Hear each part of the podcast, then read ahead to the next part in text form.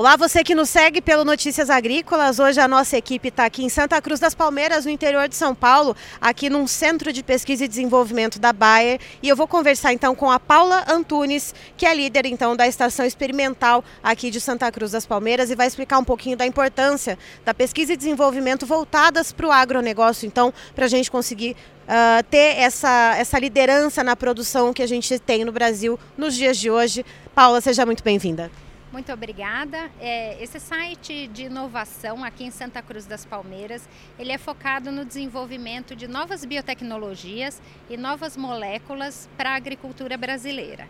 Então nós testamos todos esses produtos que são parcialmente desenvolvidos nos Estados Unidos e na Alemanha, trazemos para o Brasil e testamos com as pragas daninhas e doenças alvos aqui do Brasil, visando o desenvolvimento de produtos inovadores e que vão ajudar o agricultor brasileiro na solução dos problemas que ele encontra no dia a dia da sua lavoura. E Paula, ah, aqui então nesse, nesse centro experimental, né, que tem tanto a questão de laboratório quanto também os campos, ah, quais são as culturas que são os focos aqui então de estudo da Bayer?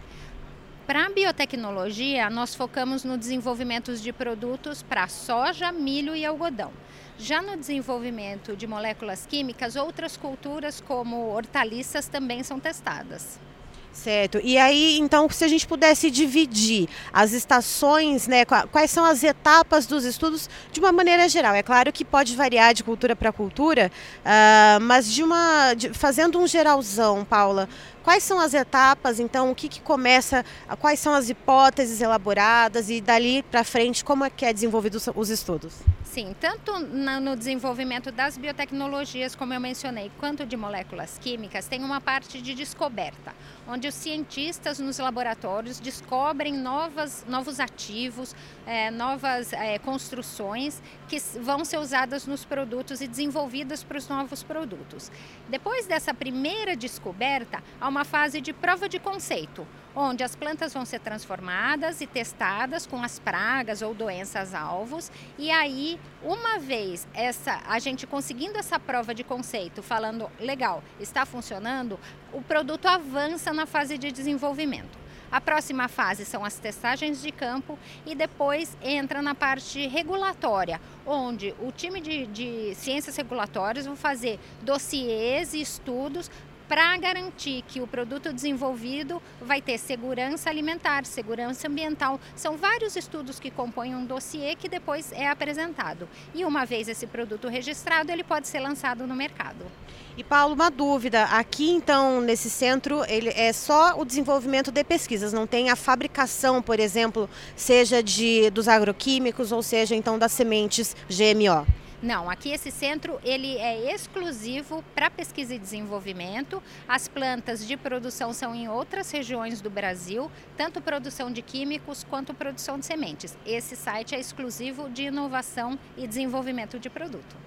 E Paula, quais são uh, os, os desafios que são enfrentados aqui principalmente quando a gente olha justamente para essas questões que são tão levantadas, né, mundo afora, é, como fazer esse tipo de estudo e adequar essas tecnologias para esses desafios ambientais, para esses desafios uh, de ter alimento disponível para a população brasileira e mundial, lembrando que somos líderes de exportação. Quais são esses gargalos, esses desafios e como vocês encaram aqui com pesquisa? É, tem, tem esse desafio né, das pessoas entenderem que, de fato, a gente faz pesquisa para trazer produtos mais seguros e mais sustentáveis. Então, se você compara a segurança de produtos hoje, que estão hoje no mercado, são muito mais seguros do que aqueles produtos desenvolvidos nas décadas de 70, de 80. Então, todo o nosso pipeline de pesquisa, todos os nossos projetos, eles estão pautados pelos temas de segurança alimentar, segurança ambiental, seguindo todas as normas e legislações vigentes hoje e é, tomando esse cuidado para desenvolver moléculas e desenvolver biotecnologias que vão ajudar na sustentabilidade, aumentando a produtividade, de forma que a gente consegue produzir mais na mesma unidade diária, não sendo necessário desmatar ou ampliar a área de produção, porque a biotecnologia, é, as novas moléculas e todas essas novas tecnologias que estão aí no mercado, elas nos possibilitam essa, esse acréscimo de produtividade numa mesma área. E quando a gente fala né, dessa questão do acréscimo de, de produtividade, perdão, uh, numa mesma área, isso também depende de aliar, por exemplo, uma semente que ela tem uma tecnologia embarcada nela, junto com produtos uh, para fazer o manejo de alta tecnologia, ou não, um separado do outro já basta? Como que funciona, Paula? Hoje, na agricultura tropical, é praticamente impossível você contar com uma única ferramenta que consiga solucionar todos os problemas que o agricultor encontra. Então, a genética é importantíssima e a semente, ela carrega consigo as biotecnologias, que são importantes, e aí a gente tem também o componente de manejo, né, um manejo adequado, é, contando aí com produtos para tratamento de sementes, produtos para controle de insetos, controle de ervas daninhas, controle de, de doenças. Então, assim, muito é, é, é praticamente impossível hoje que se produza sem você considerar esse manejo e o conjunto dessas tecnologias né, que aliadas conseguem trazer esse aumento de produtividade e de uma forma até mais sustentável para o agricultor.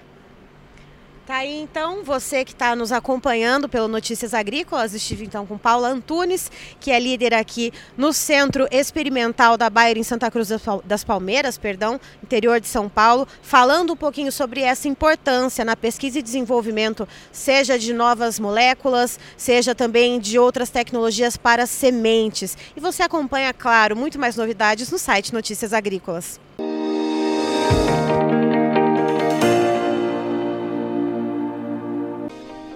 Se inscreva em nossas mídias sociais. No Facebook, Notícias Agrícolas. No Instagram, arroba Notícias Agrícolas. E em nosso Twitter, arroba Norteagri. E para não perder nenhum vídeo, não se esqueça de nos acompanhar no YouTube e na Twitch, Notícias Agrícolas Oficial.